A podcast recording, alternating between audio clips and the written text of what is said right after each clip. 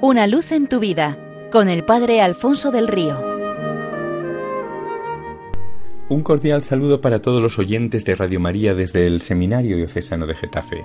Cuentan que en cierto tiempo reinó un poderoso monarca a cuyo servicio vivía un bufón encargado de amenizarle la vida con bromas y ocurrencias. Un día el rey le entregó su cetro y le dijo Quédatelo hasta que encuentres a una persona más estúpida que tú.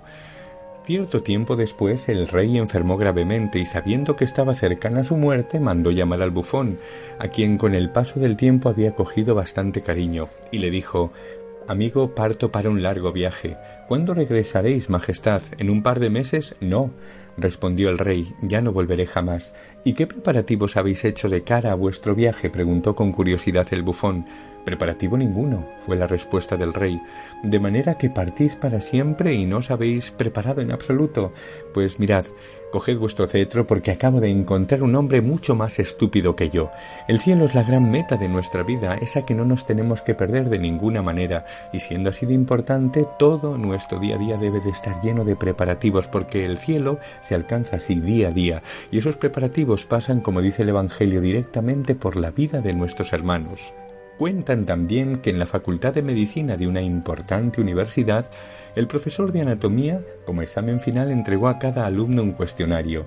Uno de los estudiantes, que se había preparado muchísimo la asignatura, respondió con seguridad y rapidez a todas las preguntas hasta llegar a la última. Esta decía ¿Cuál es el nombre de la señora de la limpieza?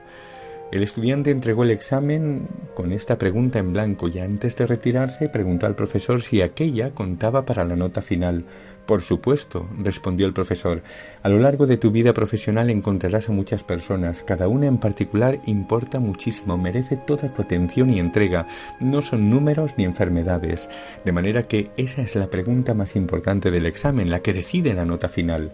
El estudiante nunca olvidó la lección, nunca volvió a pasar de largo ignorando a bedeles, jardineros, gente de mantenimiento, equipo de limpieza. Hasta aquel día no habían contado para él. Ahora les saludaba, conocía sus nombres, sus historias, se paraba con cada uno y así se preparó para considerar a cada paciente como la persona más importante de la tierra.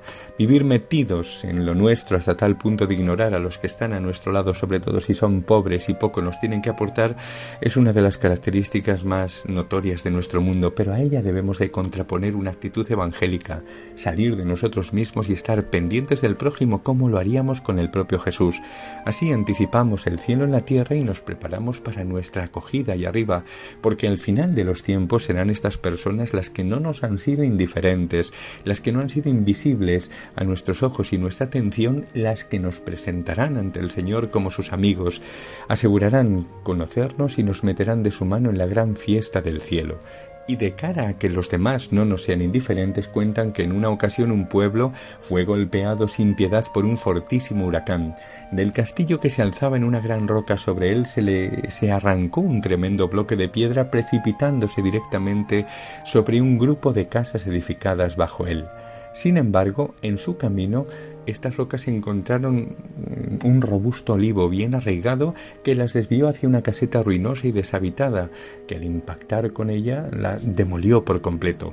El olivo resistió y protegió la casa inmediatamente adyacente, que estaba habitada por una familia. Imaginad el miedo y la gratitud con que aquella gente al amanecer se percató de que vivía de milagro, gracias al olivo que, herido, había aguantado y desviado el impacto.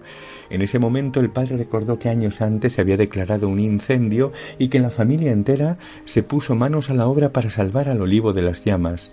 Estupefacto y agradecido dijo Hace años nosotros salvamos al olivo de morir achicharrado y ahora es él quien nos ha salvado de morir aplastados. Todo el bien que sembramos no queda sin la debida recompensa acá y allá. Precisamente dedicarnos cada día a ello hace de nuestra vida un cielo y nos asegura un lugar en el cielo definitivo, porque al atardecer de la vida seremos examinados en el amor. Esta es la única pregunta del examen final y que vamos preparando con cada gesto de caridad tenido con los hermanos. Solo estos gestos nos acompañarán hasta el cielo. El resto se quedará aquí. Sería un disparate vivir para lo caduco y olvidar lo eterno.